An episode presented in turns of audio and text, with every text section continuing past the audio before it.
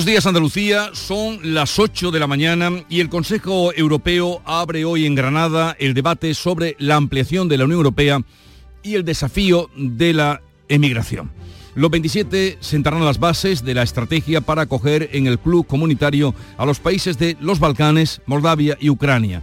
La guerra en Ucrania y la inmigración también han estado presentes en la primera jornada de estos encuentros de los dirigentes europeos. Este jueves el protagonista ha sido el presidente ucraniano. Zelensky ha pedido apoyo a Europa mientras Rusia ha atacado la región de Yarkov, dejando al menos 55 muertos. España abandera el apoyo a Ucrania con el envío de seis lanzadores de misiles antiaéreos. La cumbre ha proyectado una imagen de Granada para la historia con la Alhambra como protagonista que ha dado la vuelta al mundo y una avería en la desaladora del campo de Dalías está complicando la vida de más de 260.000 personas que se abastecen de este agua y también al riego de muchos invernaderos del poniente almeriense. Los alcaldes de la comarca aconsejan a los vecinos que racionalicen el agua, ya hay zonas que están con restricciones. Y Pedro Sánchez ha admitido que está negociando la amnistía. El presidente del gobierno en funciones defiende que no utiliza esa palabra por la que le preguntan la amnistía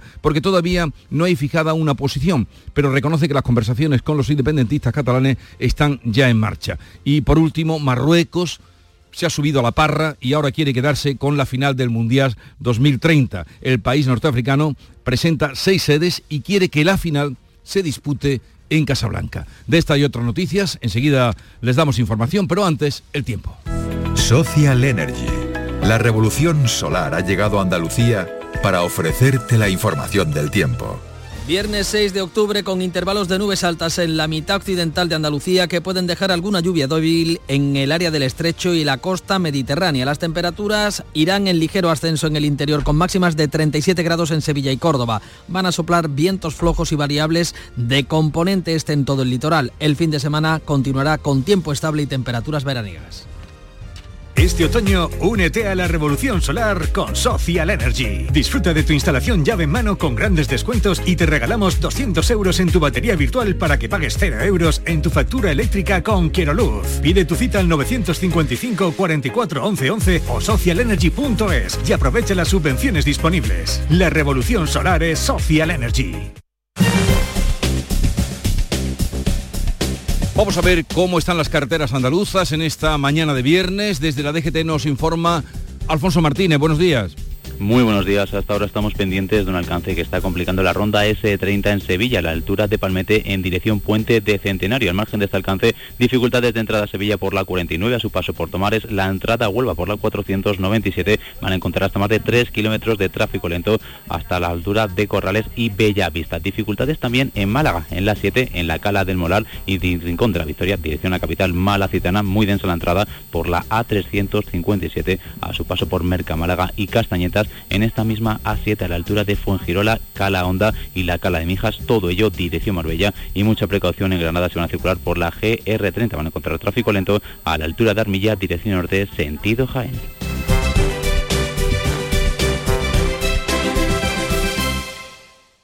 Llega el sorteo 11 del 11 de la 11, el sorteo que más da. Un momento, un momento, un momento. ¿Qué pasa? ¿Cómo que más da? ¿Qué más te dará a ti? Que son 11 millones. Vamos a ver cómo te lo explico. Como son 11 millones y 11 premios de un millón lo que da, pues es el sorteo que más da. ¿Cómo que qué más da? Pues tú mismo. Pero a mí no me da igual. Son 11 millones, ya te lo digo. Bueno, ya está a la venta el sorteo 11 del 11 de la 11. Un premio de 11 millones y 11 premios de un millón. El sorteo de la 11 que más premios millonarios da. A todos los que jugáis a la 11, bien jugado. Juega responsablemente y solo si eres mayor de edad. En Canal Sur Radio, la mañana de Andalucía con Jesús Bigorra. Noticias.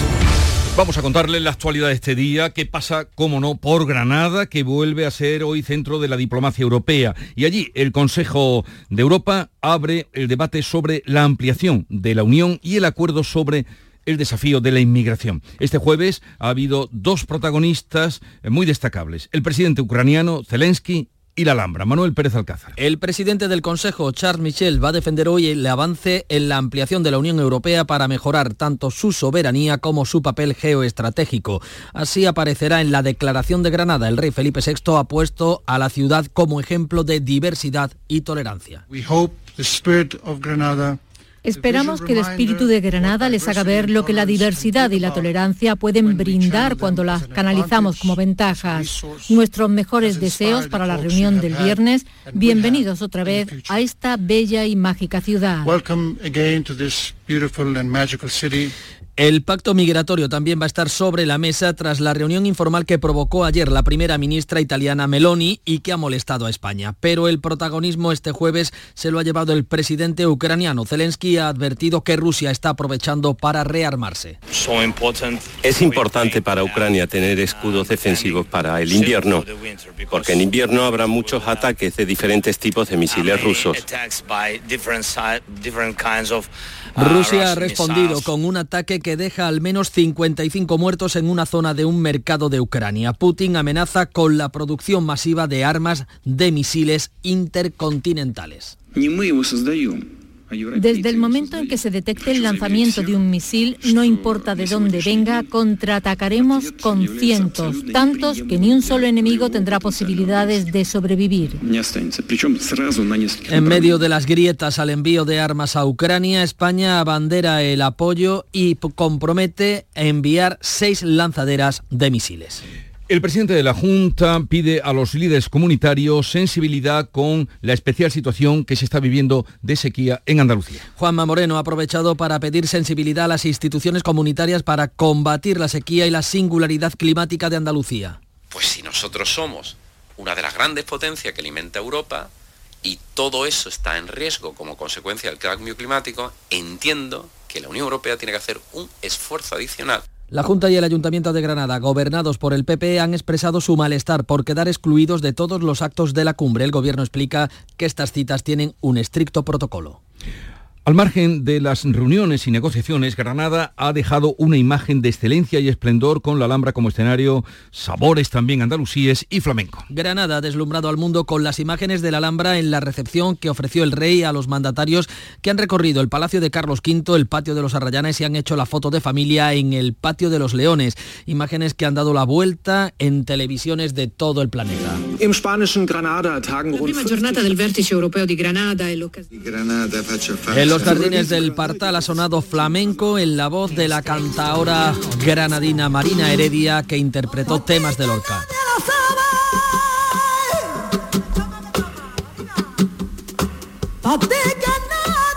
El chef cordobés Paco Morales ha servido una cena con recetas andalusíes y en paralelo un millar de personas se han manifestado en contra de la cumbre por el apartado recorrido que marcó la delegación del gobierno. Y en apenas media hora va a comenzar la reunión informal del Consejo de la Unión Europea. Será en el Palacio de Congresos de Granada. Allí se encuentra nuestro compañero Jesús Reina. Buenos días. Muy buenos días. Efectivamente, a las 8.45 está previsto la llegada al Palacio de Congreso de Granada de estas delegaciones, que son 27 en este caso. Es una reunión informal de los jefes y presidentes de gobierno europeos, exclusivamente los europeos, los que forman parte de la Unión Europea. No habrá acuerdos concretos, pero sí negociaciones, y esas negociaciones se convertirán posteriormente en acuerdos de los consejos de ministros. Los temas ya lo has dicho tú, ampliación de la, de la Unión Europea por el Cáucaso, por el Báltico, y en cuanto que le den la palabra a la señora Giorgia Meloni, la presidenta italiana pedirá la inmigración ordenada del norte de África. Ya veremos en qué para esa inmigración ordenada del norte de África, justamente cuando eh, están llegando cayucos como nunca a la isla del Hierro en España.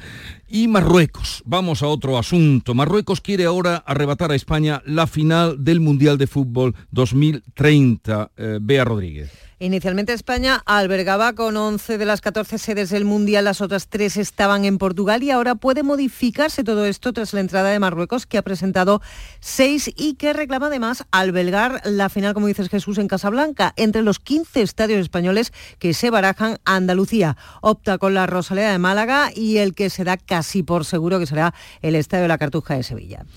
Pedro Sánchez, eh, presidente en funciones, ha admitido ahora que ya están negociando sobre la amnistía eh, a los condenados del procés para lograr su investidura. Sánchez afirma que las negociaciones son complejas e insiste en que el acuerdo estará enmarcado en la Constitución. Admite que evita citar la palabra amnistía, pero reconoce que ya la están negociando. Me dicen por qué no, no se refiere a ella directamente. Estamos negociando y cuando tengamos una posición concreta al respecto, después de reunirme con todos los grupos parlamentarios, fijaremos la posición. El presidente canario ha abierto una puerta a Pedro Sánchez para que no dependa del voto afirmativo de Junts al ofrecer el apoyo de coalición canaria, pero los de Puigdemont han descartado la abstención. Solo contemplan votar sí o no, lo que hace irrelevante el voto de coalición canaria. Sociedad Civil Catalana ultima la manifestación de este domingo en Barcelona contra la amnistía a la que ya han confirmado su asistencia Núñez Feijó y también Santiago Pascal. También asistirá el presidente de la Junta, Juanma Moreno, que recibe hoy en Barcelona el reconocimiento andaluz del año de la Casa de Andalucía. En Barcelona va a estar también el líder del PSOE andaluz que se va a reunir este viernes con el primer secretario del Partido Socialista catalán, Salvador Illa, encargado por Sánchez de las negociaciones con los independentistas. Avería en la desaladora del campo de Dalías, que abastece de agua a más de 260.000 personas y al riego de muchos invernaderos del poniente almeriense. ¿Cómo está afectando esta avería, María Jesús Recio, Almería? Pues afecta al suministro de agua para uso doméstico y también agrícola en Roquetas de Mar y en Vícar, como explica el alcalde de Vícar, Antonio Bonilla. Somos dependientes de la desaladora, que hay una avería, y a partir de ahí pues tenemos las restricciones que nos han comunicado los responsables de la gestión de la desaladora para toda la comarca del Poniente. Han pedido a la población que haga un uso responsable del agua hasta la reanudación del suministro. Es una avería grave. Esperan que si no hay complicaciones pueda restablecerse en las próximas horas. Por cierto, a lo largo de esta mañana, más o menos a las 11, se va a conocer el aforo de la cosecha del olivar para este año. Dicen que no será tan malo como el anterior. Ya veremos. Junta y Gobierno comienzan el lunes las reuniones para buscar un acuerdo sobre los regadíos de la zona norte de Doñana. El consejero andaluz de la presidencia, Antonio Sanz, y el secretario de Estado de Medio Ambiente, Hugo Morán, que encabezan la comisión negociadora, se van a reunir este lunes. Será justo antes del encuentro del miércoles con agricultores, regantes, alcaldes y ecologistas de la zona. Manuel Piedra, de la Unión de Pequeños Agricultores en Huelva, ha advertido de que no se van a conformar con indemnizaciones. Solo una indemnización no, nos mejora su calidad de vida en el aspecto de que cualquier agricultor que está en el condado lo que quiere hacer es seguir en sus explotaciones agrícolas Vox ha moderado su discurso contra la paralización de la tramitación de la ley de regadíos del entorno de Doñana. Vox es uno de los dos partidos que ha propuesto esta iniciativa junto al PP. Asegura la formación de Abascal ahora que serán pacientes porque así se lo están pidiendo los agricultores. Una niña de 8 años ha evitado con la ayuda de un vecino que su madre fuera estrangulada por su pareja.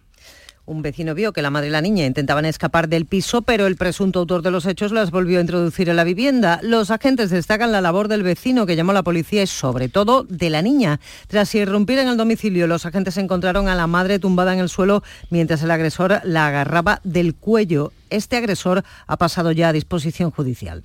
El Ayuntamiento de Murcia reconoce que hay otros locales que están funcionando pese a tener orden de cese de actividad como las discotecas incendiadas en las que murieron 13 personas. El Ayuntamiento murciano comenzará a revisar la situación de todos los locales de ocio para comprobar el cumplimiento de las licencias, ya que hay más establecimientos abiertos a pesar de la orden de cierre. La tragedia de Murcia ha llevado precisamente a varios ayuntamientos andaluces a intensificar los controles sobre las discotecas o sobre las próximas fiestas de Halloween.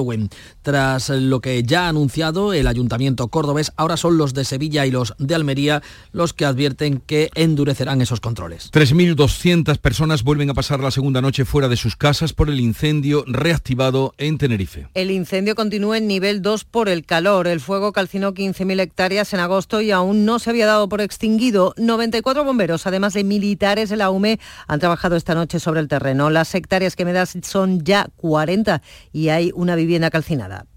El Romeral de Antequera servirá para un programa pionero en la detección ultratemprana de incendios forestales a través de la inteligencia artificial. Funciona como una nariz digital que es capaz de mandar una alerta en tiempo real. Los 150 sensores se van a instalar a lo largo de 550 hectáreas del Romeral con un coste de 1.500 euros. Van a permitir reducir en un 80% el tiempo de detección de incendios forestales. Y hoy comienza en Cádiz el Festival Internacional de Series del Sur. Se proyectará durante una semana producciones de 10 países. 5.000 asistentes se han acreditado ya y se han puesto a la venta 25.000 entradas. Hoy se presenta La Ley del Mar, protagonizada por Luis Tosar y Blanca Portillo, una producción que relata la aventura del pesquero de Santa Pola, que en 2006 fue el primero en rescatar inmigrantes a la deriva en el Mediterráneo.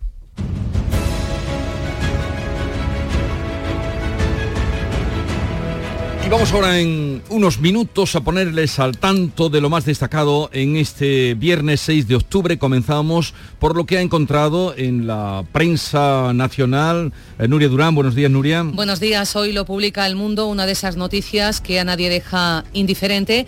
Tres años y medio de cárcel por grabar a su padre con otro hombre en la playa. Grabó a su padre manteniendo relaciones sexuales con otro hombre. Y el condenado explica, él a mí me pegaba palizas por ser gay cuando era pequeño. Se aborda esto en la justicia como un delito de descubrimiento y revelación de secretos relativo a la vida sexual. Implica que debe ingresar en prisión tres años y medio de cárcel, aunque el asunto está recurrido ante el Supremo. Es un caso que parte de Murcia. Ese vídeo él lo envía a su hermano por WhatsApp y este, su hermano, a su vez lo envía a su tío para que conociera también la orientación sexual del progenitor. Ahí acabó la cadena, no hubo más envío, no se hizo circular en redes sociales. Él me pegaba a mí por ser gay. Y del panorama internacional que destacarías, Bea Rodríguez. Impacta el contraste de imágenes y miramos a Granada en la reunión al más alto nivel de los representantes de la Unión Europea. Acudía Zelensky, se le ha prometido más ayuda con armas mientras Rusia pasaba la picadora en un pueblo en el mercado de Groza, en las cercanías, donde tendrán que hacer pruebas genéticas para reconocer a las víctimas. Podemos leer en Pravda, la verdad de Ucrania, el número de víctimas del ataque en el pueblo de Groza aumenta a 55, incluido un niño de 8 años. Tres personas más pueden estar bajo los escombros.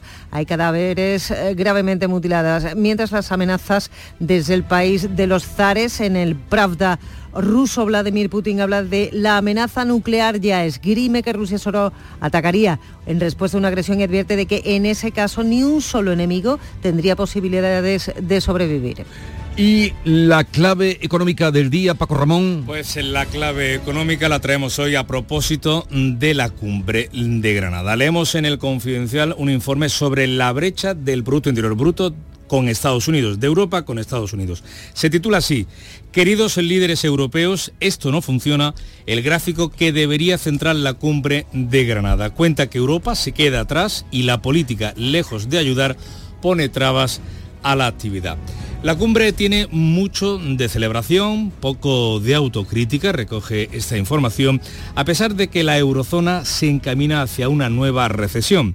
Por cierto, la economía del viejo continente sigue estancada, vive estancada desde el estallido de la burbuja inmobiliaria. Han pasado, dice el confidencial, más de 15 años y Europa no ha sabido encontrar su modelo de crecimiento. Y estos son los datos.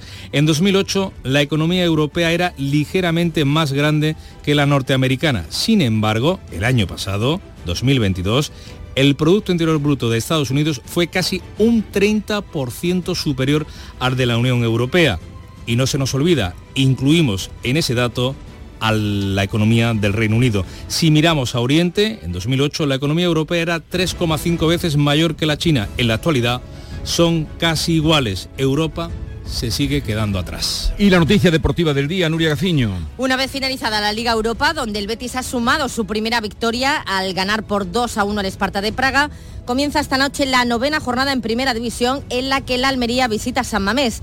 En plena crisis de resultado no es el mejor escenario, pero en el conjunto almeriense apelan a emular la victoria de la temporada pasada. Por segunda vez se sentará en el banquillo Alberto Lasarte, pero todo parece indicar que será su último día, ya que la Almería estaría negociando con Paunovic, el que fuera jugador del Atlético de Madrid y actual entrenador del Chivas de Guadalajara en México sería el elegido para dirigir al equipo almeriense. Podría llegar este fin de semana a Andalucía tras el pago de la cláusula. Y atentos a las once y media de la mañana, hora prevista para conocer la lista de España para los decisivos encuentros con Escocia y Noruega. Se postula Grimaldo como principal novedad para el lateral zurdo y bajas seguras por lesión las de Dani Olmo, Asensio y Gallá. Y hablando de selecciones, ahora Marruecos pide la final del Mundial del 2030 que organiza junto a España y Portugal. Una final para la que se postula el Santiago Bernabéu de Madrid, pero desde la Federación Marroquí van a solicitar que se celebre en Casablanca, así que ya tenemos el lío formado. Y un apunte, ustedes saben que ayer dimos la noticia del nuevo premio Nobel que siempre crea polémica. John Fosse es noruego y en su país han dicho, esto ha sido un descubrimiento sueco. O sea, una manera de ignorar en su país al premio Nobel, al menos en el periódico donde lo hemos leído. 8, 20 minutos, tiempo para la información local Atentos. En la mañana de Andalucía de Canal Sur Radio, las noticias de Sevilla con Antonio Catoni. Buenos días. El Ayuntamiento de la capital refuerza la vigilancia de las discotecas de la ciudad tras la tragedia de Murcia. Se amplían las actuaciones previstas antes de noviembre. Por otra parte, hoy técnicos de urbanismo van a inspeccionar el Teatro Lope de Vega para comenzar a redactar el proyecto de intervención que mantendrá el teatro cerrado durante un año. La capital celebra esta noche la Noche en Blanco con más de 150 actividades. En esta edición se incorporan espacios como los mercados de Triana o el de la calle Feria. Traemos también a portada la alegría de los béticos por la victoria ante el Esparta de Praga en su debut en casa de la Liga Europa. Y vamos al tráfico. A ver cómo se circula esta hora por las carreteras de Sevilla y su provincia. María José Molina, buenos días. Buenos días. A esta hora tenemos retenciones, dos kilómetros en el nudo Gota derecha, sentido Ronda Olvara Norte, a la altura de San Lázaro, dos kilómetros en la C30, en la salida por la carretera de Utrera, un kilómetro en el puente del Centenario, sentido Huelva, y un kilómetro en las entradas por el puente del Patrocinio y por el puente del Alamillo. En la ciudad es intenso en la Ronda Urbana Norte, en ambos sentidos, a la altura de San Lázaro y Pino Montano, también en la entrada por la avenida de Juan Pablo II, en la Ronda de Tamarguillo, sentido Avenida de la Paz, en la entrada por la Avenida de la Paz y en la Avenida de Andalucía, sentido Luis Montoto. Y vamos con el tiempo.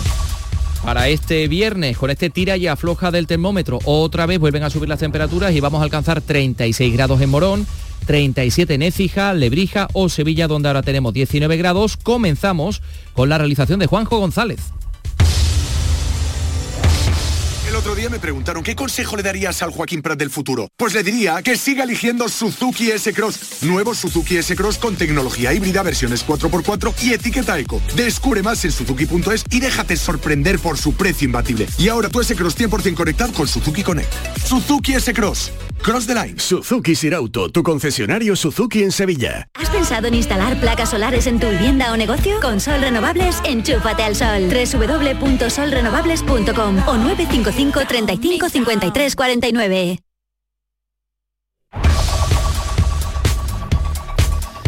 El balance de esta pasada madrugada en Sevilla Capital, intervención de la Policía Nacional a las puertas de- la discoteca eh, Casino, en, eh, cerca del Prado de San Sebastián. El 112 recibía aviso por una agresión y daba eh, traspas- traslado al 061 y a la Policía Nacional. Se desplazaron diferentes patrulleros y también una ambulancia para mm, actuar. También se ha requerido la presencia de la Policía Nacional esta madrugada por una pelea en la discoteca Utopía, en Plaza de Armas. Hablando de las discotecas, el Ayuntamiento de Sevilla va a reforzar la vigilancia en las discotecas de la ciudad a raíz de la tragedia de Murcia. Se había previsto un dispositivo especial de cara a las fiestas de Halloween, pero el consistorio, como decimos, va a ampliar estas actuaciones previstas. La policía local dará prioridad a los establecimientos que ya tienen antecedentes por irregularidades, como señala su portavoz María Guerrero.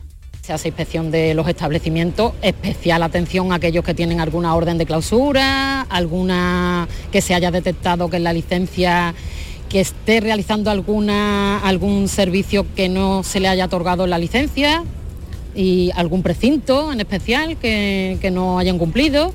José Joaquín Palma, jefe de prevención de bomberos de Sevilla, explica cómo funcionan las inspecciones. Un incumplimiento grave para nosotros es eh, que haya un sobreaforo, que eso ya pone en peligro a todas las personas que hay dentro, o que tengan las salidas de emergencia, lo que son las vías de evacuación, las tenga alguna bloqueada. Entonces, eh, eso quizás sea lo, lo- lo peor, porque si pasa algo dentro del establecimiento, se puede controlar con un extintor o lo que sea, pero cuando pasa algo y no te puedes ir, Otra inspección, la que van a llevar a cabo técnicos de urbanismo en el Teatro Lope de Vega en el día de hoy. Van a recabar toda la información posible sobre el estado de este edificio histórico y van a comenzar a redactar el proyecto de obras para su rehabilitación. Tal y como anunció el alcalde en estos micrófonos, la previsión es que los trabajos puedan prolongarse durante un año. José Luis Sanz dice que el cierre se mantendrá el tiempo que sea necesario para que la recuperación del teatro sea completa. Lo que no queremos hacer tampoco ahora con López de Vega es un parchecito, un parchecito de arreglar un poquito la cubierta.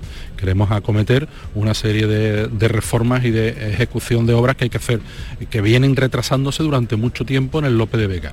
Entonces no sé si será un año, trabajaremos para que sea menos de un año, pero en este momento no sabemos eh, cuál es la proporción de la obra, la magnitud de la obra.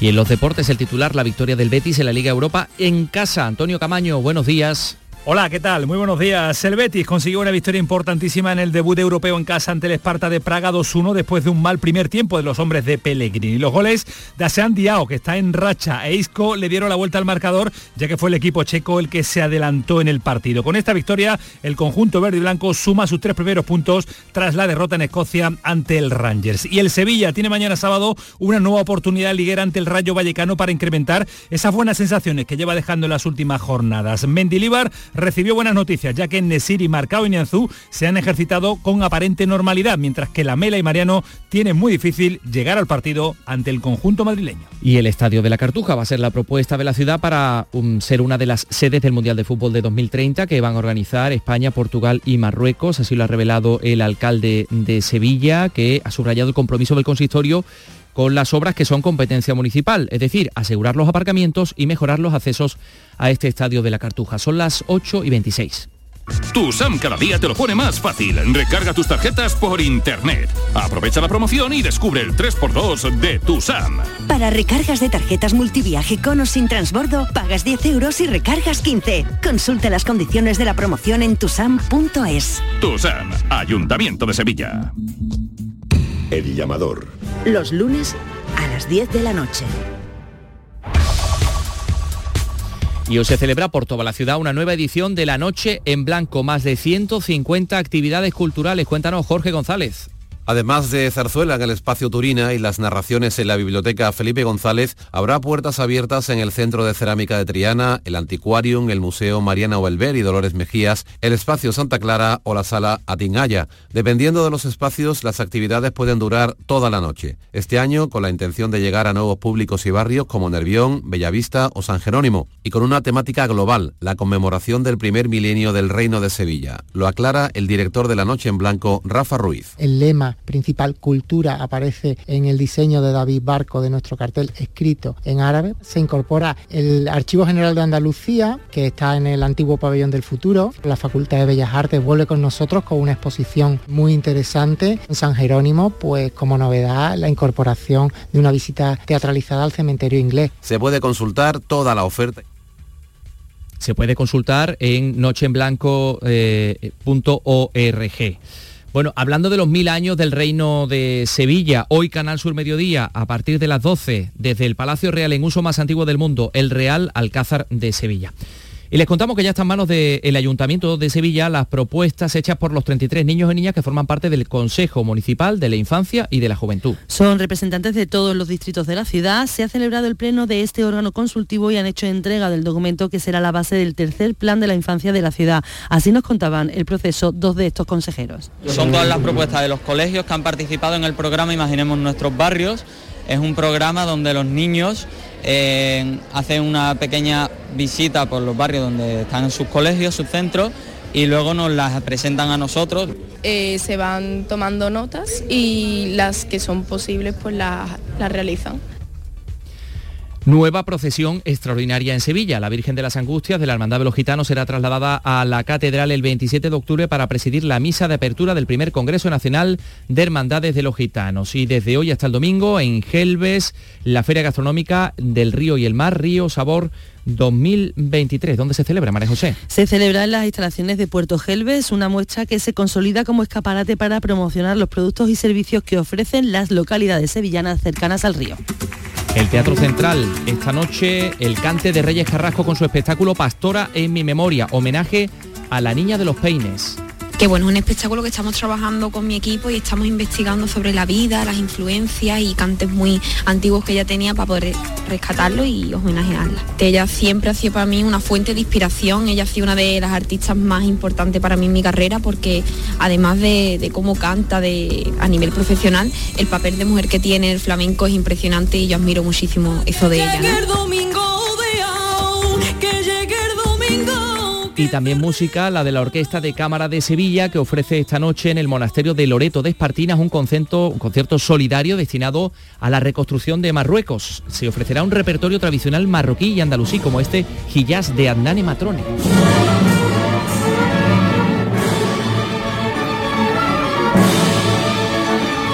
La entrada gratuita, la aportación económica tendrá carácter voluntario. ¡Feliz viernes!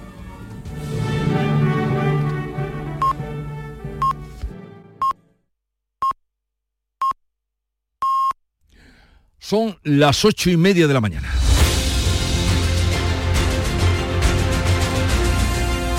Y en un momento para hablar sobre los temas de actualidad de los que venimos dando cuenta esta mañana, eh, estarán con nosotros Laura Garófano, Carlos Navarro Antolín y Javier Rubio.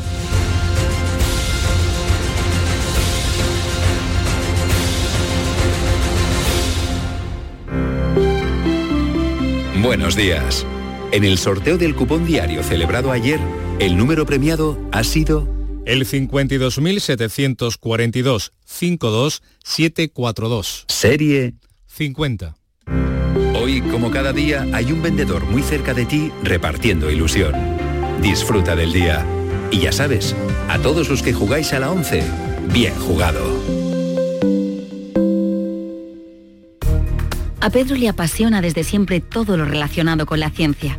Siempre quiso cambiar las cosas y sabía que tenía que hacerlo en equipo. Ahora lleva años trabajando en un organismo público de referencia en investigación científica. Gracias a sus estudios con células madre, se podrán desarrollar en el futuro mejores terapias para el tratamiento de enfermedades degenerativas. No es magia, son tus impuestos, Agencia Tributaria, Ministerio de Hacienda y Función Pública, Gobierno de España. Si mezclas Andalucía, el fin de semana y la radio, sale gente de Andalucía. Disfruta de un programa en el que sentimos Andalucía a través de su gente, en el que nos dejamos seducir y nos enamoramos de una tierra repleta de tradiciones, de una gastronomía de bandera y de un patrimonio fascinante. Y todo a través de su gente. Gente de Andalucía, los sábados y domingos desde las 11 de la mañana, con Pepe da Rosa. Contigo somos más Canal Sur Radio. Contigo somos más Andalucía. Buenos días. En el sorteo de mi día de la 11 de ayer, la fecha ganadora ha sido... El 11 de mayo de 2010. Y el número de la suerte, el... 8. Recuerda que hoy, como cada viernes, tienes un bote millonario en el sorteo del Eurojackpot de la 11. Disfruta del día. Y ya sabes, a todos los que jugáis a la 11, bien jugado.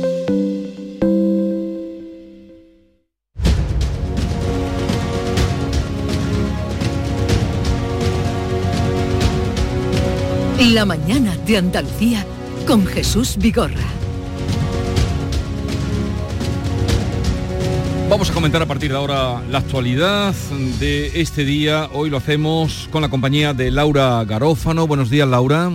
Buenos días, buenos días Jesús, ¿qué tal? ¿Qué tal estás? Bien, bien, aquí estamos, de viernes. De viernes, de viernes. Eh, también nos acompaña Carlos Navarro Antolín. Buenos días, Carlos. Buenos días. ¿Qué tal estás? Estoy cumbre, nunca mejor dicho. Cumbre estamos todos, en la Yo- cumbre. yo por lo menos. eh. Ahora hablaremos de la, de la cumbre de Granada.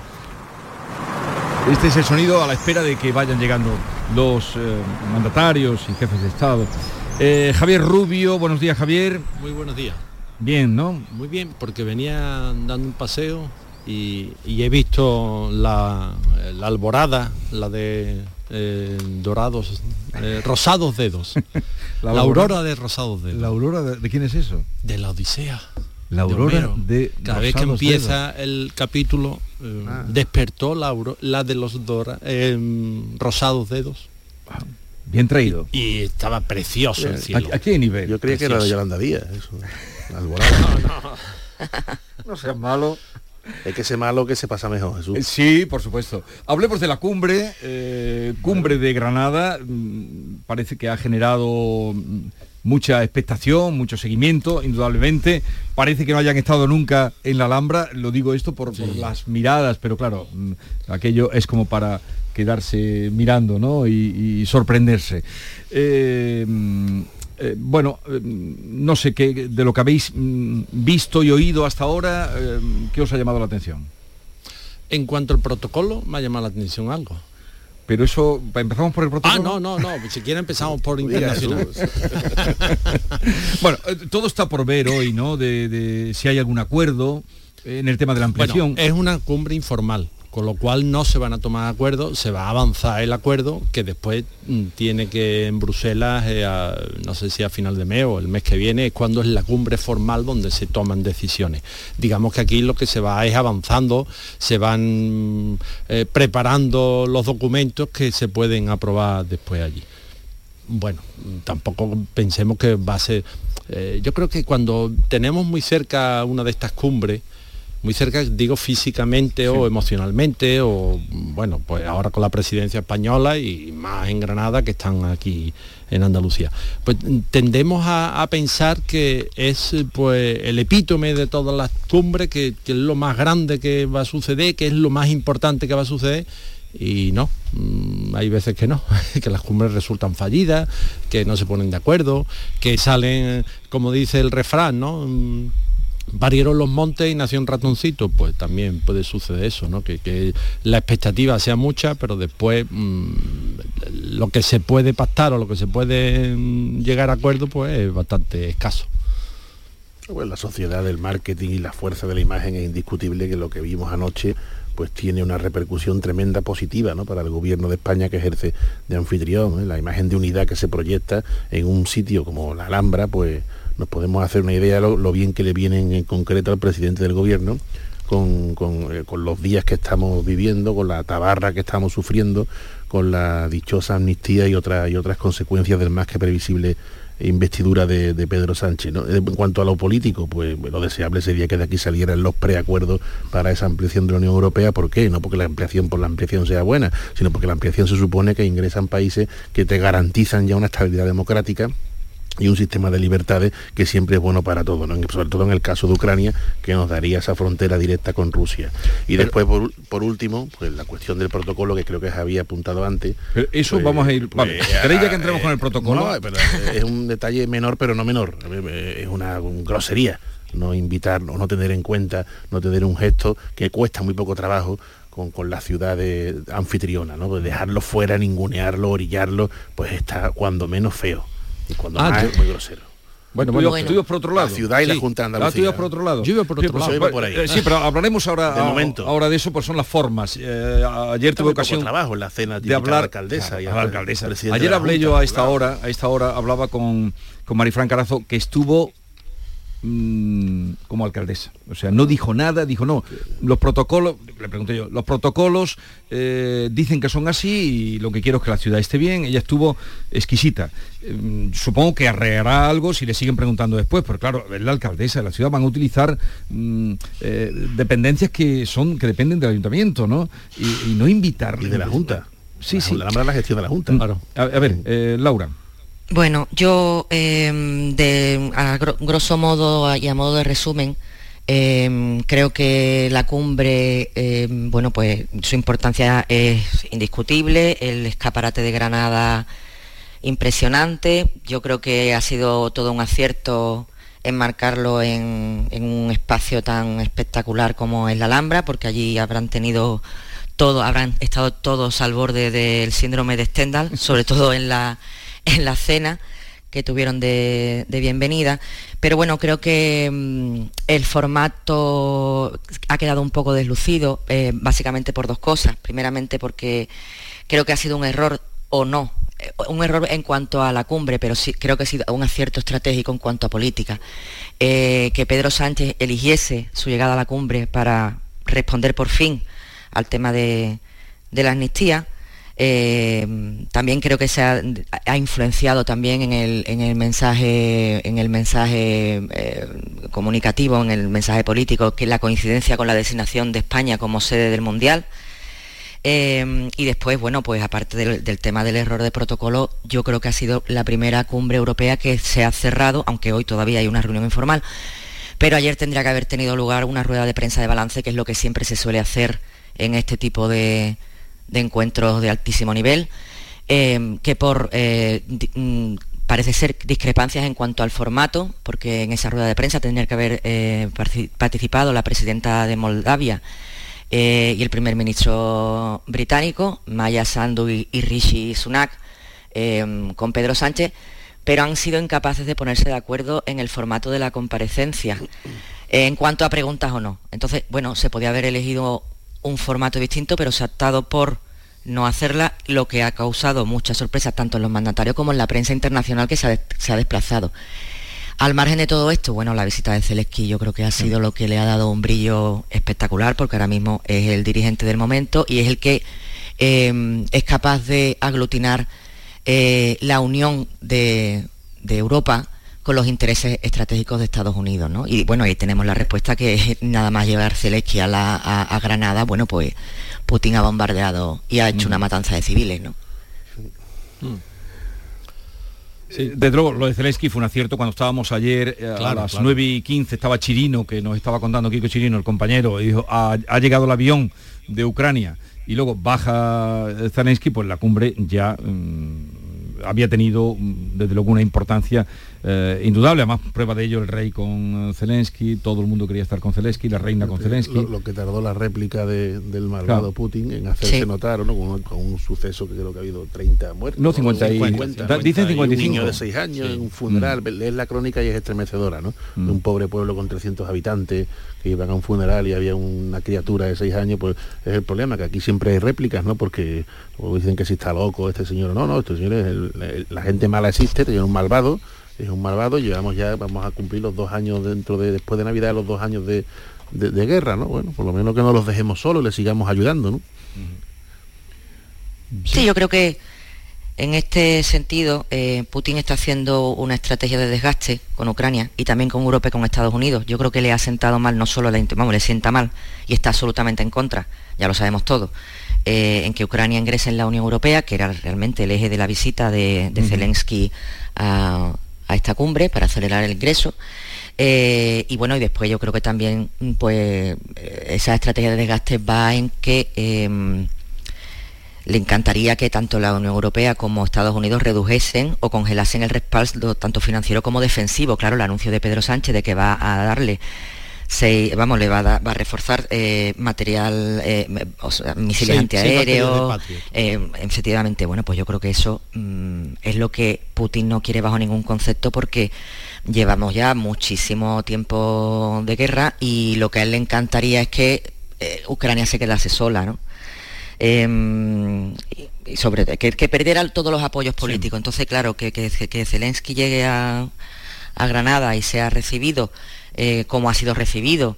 Mm, que, porque Zelensky yo creo que ha sido, está siendo capaz de aglutinar todos los valores, liberales eh, de Occidente en cuanto a libertad, en cuanto a bueno pues a la libertad de decidir, ¿no? Yo creo que cumplo los, los criterios para ingresar en la ONU y por qué no voy a poder ingresar en la, Unión Europea. O sea, quiero decir, después la ocupación de territorios históricamente eh, por Rusia, Em, el conflicto de Crimea que lleva enquistado muchísimo tiempo, en fin, mm, eh, yo creo que, que, la visita de, Zelensky pues, le ha dado un, brillo especial y, Putin no lo puede soportar.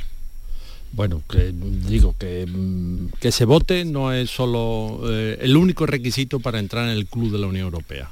Hay que respetar escrupulosamente las libertades, los derechos fundamentales, las minorías, en fin, una serie de cuestiones que Ucrania, por mucho que no mm, duela porque está en el corazón de todo, porque vemos las imágenes de los bombardeos rusos, porque mm, han venido mm, eh, refugiados de allí y tal, pero por mucho que, no, mm, que nos afecte emocionalmente, no, no, cumple los requisitos, ni Ucrania, ni los ocho candidatos aspirantes que están ahí en los Balcanes, eh, eh, en las antiguas repúblicas de la Unión Soviética, todavía tienen que hacer mucho esfuerzo porque España, por ejemplo, cuando entró en el 86 hizo ese esfuerzo.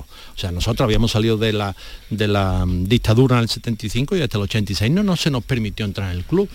Y, tuvimos que pasar un examen duro. Y ese examen es el que te asegura que después mm, no hay mm, pues, retroceso en la senda democrática. ¿no? Eso creo.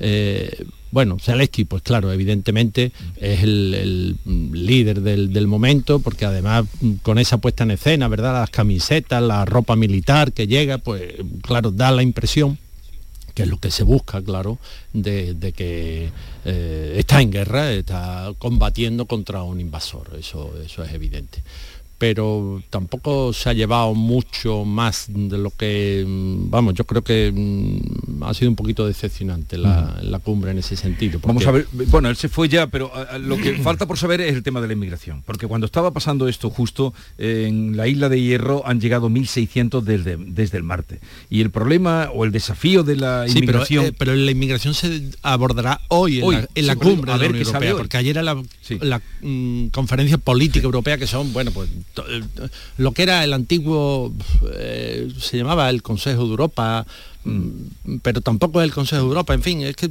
la arquitectura administrativa, político-administrativa de Europa es complicadísima, es, es incluso más complicada que la de España. Pero a ver qué sale hoy de ese tema que es también un desafío grande, el tema de la inmigración. A ver qué sale y qué dicen hoy eh, desde Granada.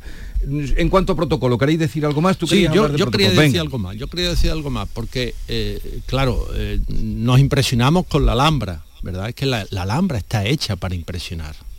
Era el, el escaparate del reino nazarí para eh, asombrar, para abrumar a los embajadores que, veni- que iban a visitar al sultán. Y el sultán recibía, ¿dónde recibía el sultán? En el salón del trono, ¿verdad? ¿Por qué no ha estado los reyes? ¿Por qué no ha estado el rey, el monarca, el jefe del Estado en el salón del trono? Pero si hasta el sultán.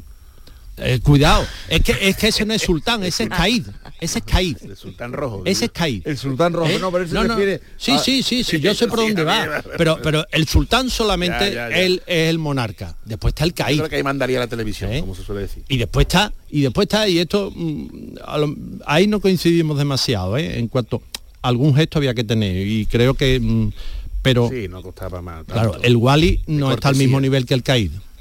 ¿eh? Pero Por, por- ¿Quieres, decir que, eh, que haber utilizado el salón eh, Claro, regio como o sea, si fueran en Medina Zara el salón rico? el era- presidente, el presidente del de- Palacio Real, sí. del gobierno es el que ha recibido en el patio de los Arrayanes, que Mm. era el sitio donde se hacía la entrada de los visitantes a la Alhambra. Vale. Bien, bueno, venga, los mitos. Pero, ¿y ahora el rey mm, que está por allí, por el patio de los leones, para hacerse la foto? No, tiene que estar en el Salón del Trono, que es la estancia más importante en un palacio eh, islámico. Aquí pero en Sevilla, quizá- en el Alcázar, en quizá era-. El Palacio Real tiene su salón del trono. Claro, bueno. Sí, pero claro. el- el- el- Sí, pues sí, se Medina puede- Zahara, se pero puede compartir pero perfectamente lo que dice no sé si es porque no se sabe historia, porque en, en Medina Zahara probable, está clarísimo que es el salón rico, Claro. que es donde recibía, Claro. tenía allí eh, en un lado el Corán, en otro lado la espada, allí es. recibía eh, o aquí o aquí. Pero mm, a lo mejor también le han querido dar al, al patio de los leones eh, más vistosidad. Sí, pero ¿no? que las arquitecturas también tienen su propia algo. historia y tienen su propia mm, significación política. ¿eh? que es algo que mm, nos puede parecer caprichoso o, o turístico, pero no es turístico, o no solo turístico. Eh, y lo de ya veremos, y lo de no invitar a la alcaldesa queda claro que eso no está bonito ni Esa es la Junta de Andalucía, ¿no? Pero yo creo que la agenda es suficientemente amplia, extensa y variada para en algún momento tener ese gesto. Vamos, tiene la importancia que tiene, pero eh, me- resulta cuando en- grosero y descortés, ¿no? Mm. Tampoco hay que Sí, además Máxime bueno. cuando sí. Sí, además Máxime cuando el Ayuntamiento de Granada ha, ha dado todas las facilidades habidas y por haber, porque el dispositivo de tráfico, vamos, yo mm, estoy segurísima de que ha habido reuniones mm, de coordinación entre fuerzas y cuerpos de seguridad del Estado en los que han estado presentes, por ejemplo, representantes técnicos de la Policía Local de Granada para coordinar el dispositivo de tráfico. Eso es imposible hacer, es imposible hacer eso sin contar con el ayuntamiento. Eh, y bueno, y después también la Junta de Andalucía pues ha cedido la Alhambra, ¿no? Que ha cerrado eh, Bueno. durante varios días para, para albergar esto. y el A ayuntamiento yo- el Carmen de los Mártires y Claro. Claro, entonces mm, yo desconozco absolutamente, eh, bueno, el, el gobierno aduce que es por eh, un protocolo estricto, eh, pero bueno, lo cierto y verdad es que el 30 de agosto hubo una reunión ministerial de, mm, en asuntos de exteriores y de defensa de la Unión Europea. La, la anfitriona fue la ministra de Defensa, Margarita Robles, y lo cierto es que el alcalde sí estuvo invitado. Eh, Carlos Velázquez, y también estuvo invitado el presidente de Castilla-La Mancha, García Page. Eh, hubo una foto oficial con José Borrell y con el ministro de Exteriores, Carlos Álvarez. Y bueno, y el 28 de septiembre, sin ir más lejos, también hubo una reunión de ministros de Exteriores eh, en Murcia y la recepción oficial fue en el ayuntamiento. y hubo una visita tanto a la catedral como al casino con el alcalde. Entonces, por eso digo que Sí. desconozco si es que este protocolo es más estricto que en los anteriores o si realmente pues ha habido un- una, una deslealtad institucional o una falta de protocolo o una falta de educación. O sensibilidad, cierto- cortesía, claro, ¿no? efectivamente. Entonces, mm, creo que sinceramente sí se le debería haber dado cabida en algún acto que no fuera de, bueno, pues estrictamente eh, eh, tecnócrata, burocrático, como, Bueno, como, lo, o como lo llamamos, como lo, como lo queramos llamar, ¿no? Creo que sí se le debería haber dado eh, su Sí, espacio al ayuntamiento y a, y a la Junta Andalucía en tanto en cuanto que bueno que son las dos administraciones que están implicadas en la organización y en el éxito del evento. Eh, bueno, vamos a. Creo que eh, están ya llegando las personalidades hoy. Eh, Jesús Reina, ¿dónde te encuentras? Palacio de Congresos. Jesús Reina. Bien, pues eh, ahora conectaremos con Jesús Reina, que está en el Palacio de Congresos, donde están ya llegando los representantes que asisten a la cumbre. Bueno, vamos a darle el cambio porque justamente ayer em, en el entorno de la cumbre eh, eh, fue cuando Pedro Sánchez dijo, reconoció, porque aquí hay que interpretarlo todo, que ya hay conversaciones eh, para el tema de la amnistía. Que sí, que, creo que Carlos antes también lo ha apuntado. Mm, No es el momento, yo creo que no era el momento. eh, la- claro, es que vamos a ver, eh, política nacional, pues se habla cuando toca de política nacional. Cuando estamos de política internacional, pues no toca política internacional. Eh, perdón, no toca política nacional. No, claro, está allí con 47 o 45 que han venido al final, presidente, jefe de Estado y presidente del gobierno, y te pones tú a hablar de tu problemita, mm, porque sí, eh, comparado con los desafíos que estamos ahí en la, en la cumbre de la, de la de la política europea, pues mm, lo nuestro es un, pues una minucia, ¿no? Mm, Así, y contemplado, ¿no? Desde arriba del todo dice tú, "Va, pf, vaya, los problemas de rico que tienen esta gente. Es que hacer eso también es cortesía o falta de cortesía, ¿eh? Creo, entiendo yo. La- lo cierto y verdad es que lo admitió, pero no pronunció la palabra amnistía. Ya es caerá. impronunciable. Y, y la verdad es que le- Ya caerá. dos veces oí y vi lo- esa secuencia, ¿no?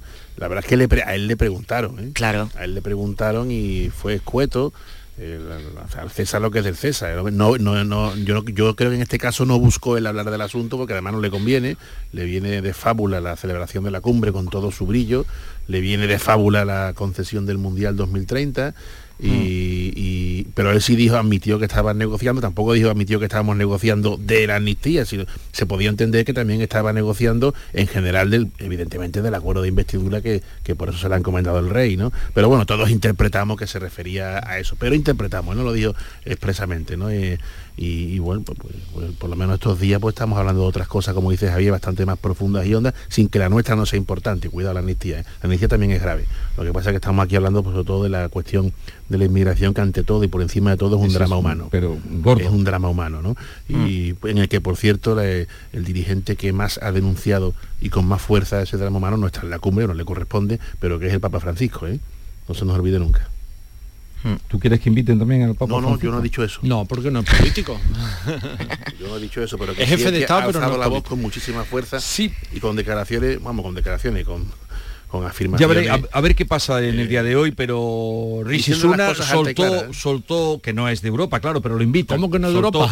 no es de la Unión Europea. no es de la Unión Europea. Se ha Ya, salido. entiéndeme lo que te quiero decir, se han salido, no quieren- pero vino, soltó la bomba y se fue. Se vio con Meloni, que a ver por dónde sale también Meloni, pero la realidad es que ahí siguen llegando y eh, prueba de ello este, La de esta semana, desde el martes, 1.600 personas y siguen llegando. Y ahora están entrando ya con las lanchas, Mira, las como- narcolanchas como- por, por como Meloni por que lleva un año en el gobierno ya ha aplacado su, su, su mensaje, su posición respecto a este tramo humano, ¿no? Porque no ha habido más remedio, porque cuando uno llega al gobierno lo que recibe primero es una inyección de pragmatismo, ¿no? Ya se ha acabado ese radicalismo estético y ha tenido que entrar a pedir ayuda de las ONG, ¿no? Porque, porque al final es que esto, al final y al principio es un drama ¿Pero humano. quién los atiende? Y la autoridad moral del Papa, por ejemplo, la autoridad moral que no la tiene ninguno de ellos, lo que está ahí cuando dijo, esto es una vergüenza para la humanidad. ¿Quién puede decir eso? ¿Quién tiene esa fuerza? Nos guste o no el Papa, y independientemente de los credos, cuidado, ¿eh? Pero que esto es una vergüenza para la humanidad. Y la señora mm, presidenta de Italia, la, la Meloni, la pues la Presidenta primera ministra, de eh, primera ministra, el pues ya ha tenido que pedir ayuda porque no puede, no se puede, con ciertos discursos no se puede hacer frente a este problema, no ya combatirlo, que, pero no se puede paliar las consecuencias. Al final te tienes que gobernar y asumir realidad, priorizar, apostar, pedir ayuda y darte cuenta de que una cosa es hablar, predicar y otra el trigo. Bien, veremos qué, qué sale de hoy con todo esto, que es el tema además de la inmigración.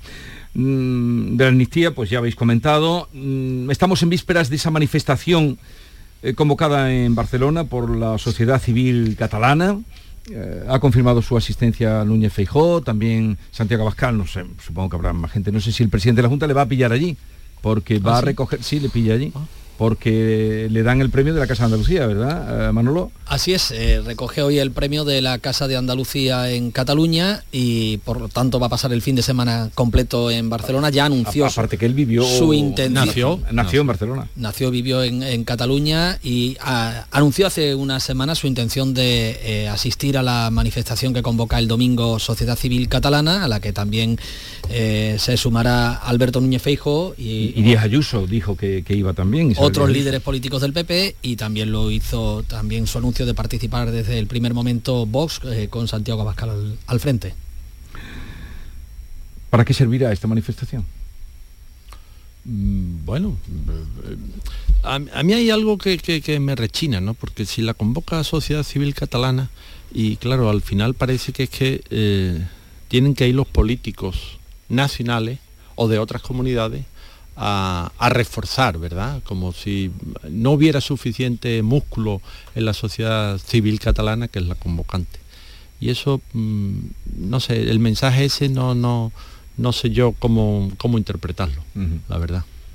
Pero, sí, sí, eh, So- la otra, sociedad- perdona, eh, Laura, la, la grande aquella de Claro. septiembre, octubre, la donde intervino Borrell eh, y Vargas Llosa, aquella fue Libres Iguales, eh, la plataforma Libres Eso Iguales. fue que en el 18, Eso fue 19. eh, fue al año o a los dos años de, Sí. del... Antes de la pandemia. Ah, sí, fue entonces Claro, el del 19, 19, ¿no? el 19. Impresionante, y Borrell estuvo muy bien. Y estuvo muy bien Borrell. Eh, El primer día, luego el segundo porque repitieron Ya después- y ya no esas cosas no salen nada, nada más que una vez. Pero la primera fue excelente, que estuvo Vargas Llosa también y el que fue dirigente del Partido Comunista, Frutos, con lo de Butiflé, Sí, con sí, Paco sí, Frutos, Paco eh, que también decía Butiflé yo, eh, eh, traidor yo. Eh, a ver, eh, ¿qué pasa ahora? Bueno, because it's the starting point of the debate on the ya strategic conexión agenda. con- And con we understand Granada. that uh, uh, Está llegando ahora mismo el presidente del Consejo de la. Unión Europea, Charles Michel, que va a presidir la reunión de esta mañana, are esta reunión del common Consejo Informal de la que venimos dando cuenta. Eh, el primero en llegar ha sido el presidente en funciones del gobierno, Jesús eh, Pedro Sánchez, que está siendo de anfitrión, recibiendo a los mandatarios de la Unión Europea y ahora es el presidente del Consejo de Europa.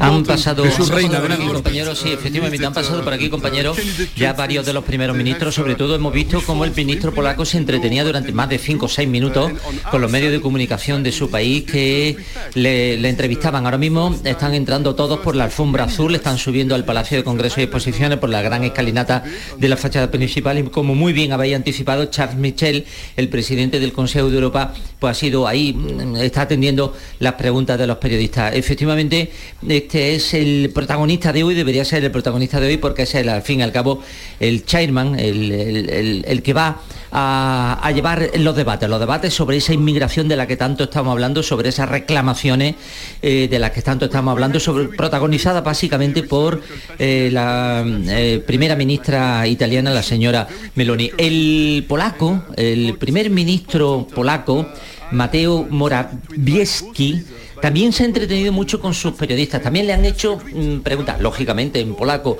no entendemos eh, el idioma, pero sin duda, sin duda sistemáticamente ha hablado de inmigración, le entendíamos palabras derivadas del, del idioma latino del latín y, resulta que, este tema parece que, le importa muchísimo a Polonia y no sabemos, no acabamos de comprender, yo sinceramente he de, he de deciros que no acabo de comprender en qué consiste ese veto polaco que amenaza con destruir la política común europea en materia de inmigración.